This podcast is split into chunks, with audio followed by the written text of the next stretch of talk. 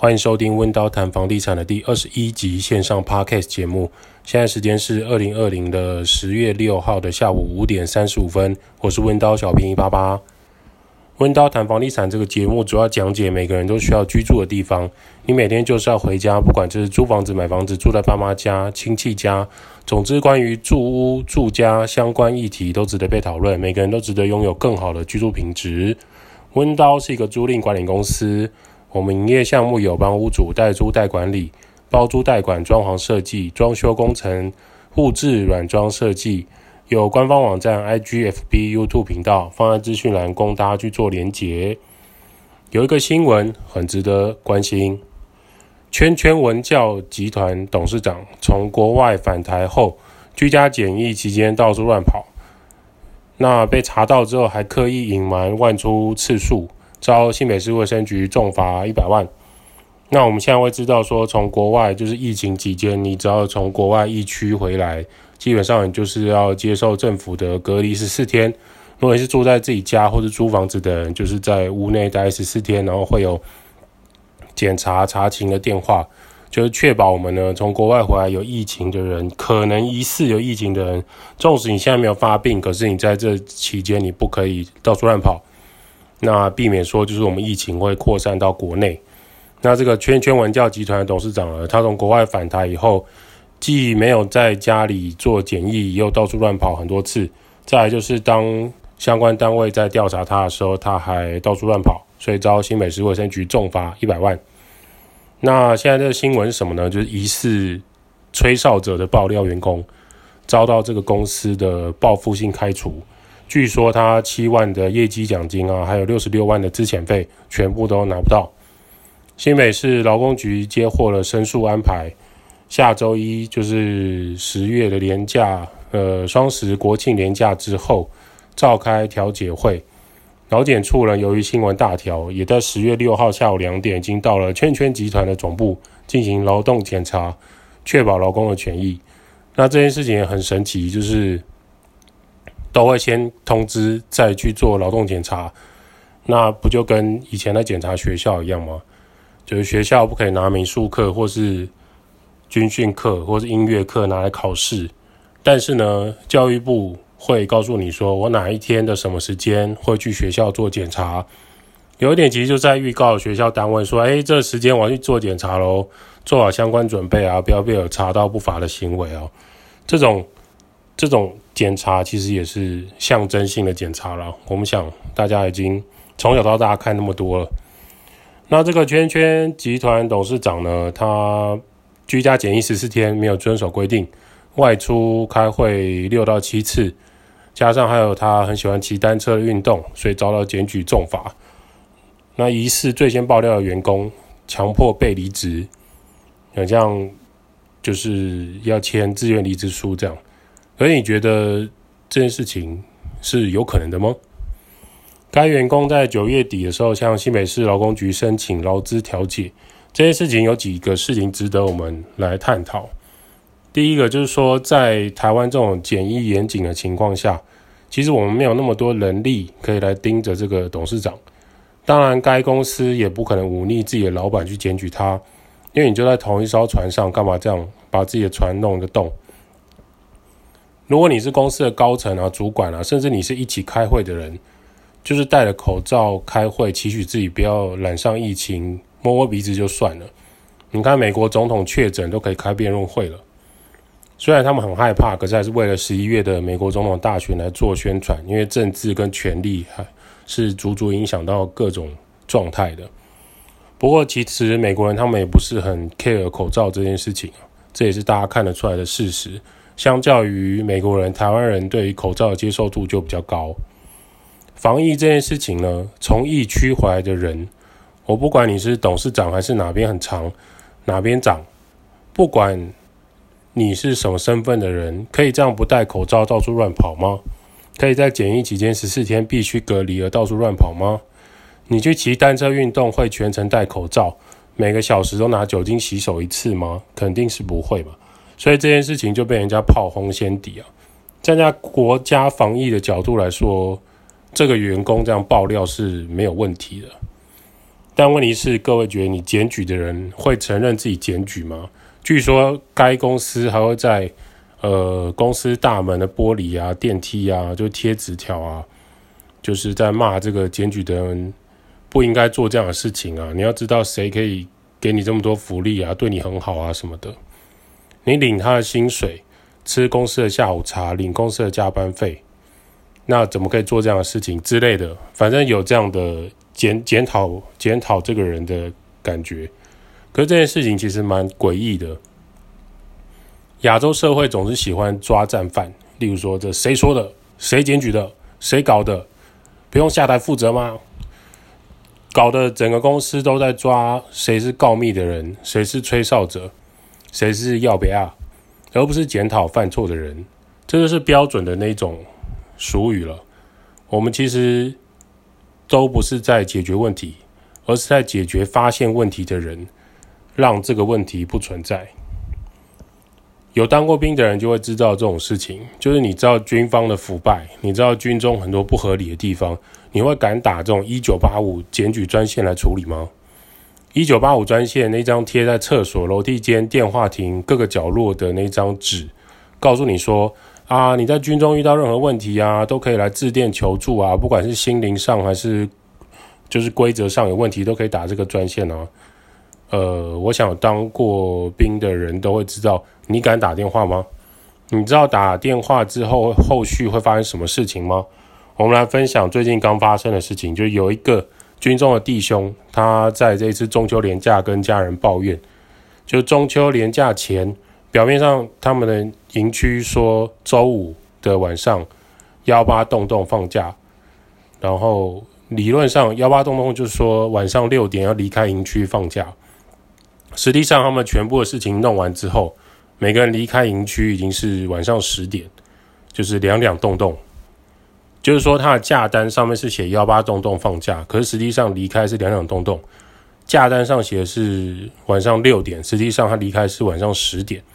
那从营区离开回到自己家里，有些人居住地点差很远的，就是半夜才能回到家，开始他们的中秋假期。第二个就是他有跟家里人聊说，就是啊，军中的伙房餐点呢，卫生条件很糟糕。他是指他们那个营区的，就是说厨房啊有老鼠在跑，很多苍蝇碰过那个菜色，他们也不敢吭声，就还是得吃，或者说其他嫌恶的虫，当然就不需要讨论，就是肯定存在。那军中长官呢，自己会订外面的便当，小兵就只能吃这种不干净的伙房的食物。他指他们营区的状态啊，在中秋连假的时候跟家人反映。好，那连假结束，他的家人就打去一九八五反映这件事情。长官在昨天他们收假，礼拜天收假，礼拜一接到这种投诉电话之后，晚上八点，全部营区的人集合。把自己的行李拿在手上，长官开始检查寝室，检查他们随身的包包，全部倒出来，各种违禁品、手机都没收。开始盘问每个人放假去哪里，做了什么事情，每天几点到家，跟谁出去的各种调查，让大家非常错愕，就是到底发生什么事？为什么要做临时做这种大地震的的检查？那大家就有人想说啊，整个风风向不对了。整个营区没人知道发生什么事，才刚放假回来就遇到这种奇怪的状态，中秋连假好心情都被破坏。长官们其实也问不太出来，这个打一九八五的人是谁。那我他们很感谢一九八五，可能没有告诉他们是谁吧。告密者是谁？不知道。最后他们就全部单位连坐法，整个开始关心整个营区。既然伙房卫生堪虑。他们就从九点开始，所有人集合打扫营区的伙房。伙房就是厨房单位了，就是厨房的那个地方，开始打扫，直到晚上十二点。水沟盖全部拿起来刷洗，水沟里面刷洗，用菜瓜布手伸进去刷洗。整个厨房几乎是翻过来在打扫。每隔一个小时，就有位级以上的长官戴着手套来检查厨房，觉得不够干净，所有人继续清洗。偷懒的人抓出来罚站，抓出来体能训练，整个营区就这样大地震弄到半夜才洗澡睡觉。而且长官们宣布，中秋之后该单位放假只有两幺洞洞离开营区，收假都是幺两洞洞。这是什么意思？就是说未来这个单位啊，这个营区单位放假只有晚上九点之后才能放假，收假那一天就是中午十二点就要回到营区。以五六日来说，就是礼拜五的晚上九点放假，收假那天就是礼拜天的中午十二点就要抵达营区。这个就很像我们去假设，假设现在没有疫情可以出国啊，就是这种很冷门的旅游登机时间，晚上出发，早上回来国家的这种感觉，这种在旅游登机时间是一个很不 OK 的，是比较冷门的这种登机时间。从上面这两个案例，你可以发现说，就是他们并不是在解决问题，而是在解决发现问题的人、提出问题的人解决它。后续我们是不知道这个圈圈集团新闻会有几天的延烧了，会不会有人继续关心他？我们只能肯定的就是这个人之后不会再回去这个单位工作，因为他已经被迫离职。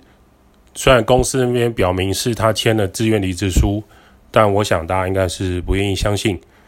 就算劳工局让他回去这个圈圈集团上班，他肯定没有办法过得很好。那这个圈圈集团呢，真的会在意这个罚金吗？其实我们觉得不知道，但也后续有可能不了了之。依照我们过去的国家的习性，这种文化往往往来自于权力来源掌握在谁的手中，而军中单位也是这样。当你被检举之后，长官就会被更上级的长官用铁锤来敲，长官被敲就下来敲班长。班长被敲，就下来电小兵，所有人都会直接或间接的受到这种最高标准、最高法规来处理事情，是因为本身单位就很遵守规矩，所以提高标准吗？当然不是啊，是为了处理这个告密者。加上这段期间，整个十月这个营区大概都不好过了。同样的情况，为什么要提这两个案例呢？因为我们同样的情况啊，也发生在房地产跟租屋市场。有一个房客，他申请租屋补助，去跟政府希望说他可以减少他的租金，可以不要那么高。政府既然有这个方案，他想要去申请，跟房东大吵一架。按照目前租赁专法来说，房东是不可以阻止房客去申请租屋补助的，这是房客的权益。那房客就是符合这个政府的条件，所以去申请。房东本身当然不乐见，因为他认为。他过去都没有交所得税，可能因为房客去报这个申请租屋补贴，他就会缴到房租收入的所得税，基本上应该是几率颇高了。结果那一年租约到期之后，房东就说：“呃，未来房客要申请租屋补助，他都愿意配合，要迁户籍他也都愿意配合。可是从今年开始，假设要再签租约的人手上的租金，每个人都要涨。”五千块，也就是你原本假设是一万八千块的，就是两房一厅，它要涨成两万三千块。为什么忽然这么说？因为有人去申请这个租屋补贴之后，让房东发现他的利润瞬间少了很多，那加上他的所得税可能会被查，所以他就做了这件事情。有些人会觉得说：“哇，太可恶了吧！”那我觉得羊毛就出在羊身上，这就是目前我们实际上看到的一个案例啊。关于税金的部分，其实二零一七年一月一号就已经生效实行了一个法规，是这样写的：房屋租赁定型化契约应记载及不得记载事项中明文规定，房东不得约定原本应由出租人负担的税负，较出租前增加时，其增加部分由承租人负担，就是由房东来负担。他不可以让出租人去增加这个税收，这是二零一七年就已经有通过了这个事项。政府明文规定，房东不可以把税收、二代健保及其他增加的费用加在房客身上，却没有办法规定说，房东租约到期后，他会加在未来的租金上。这是实际上我们遇到的一个状态。你觉得？房东有没有要解决问题？没有，他其实就是要跳过这个增加的问题。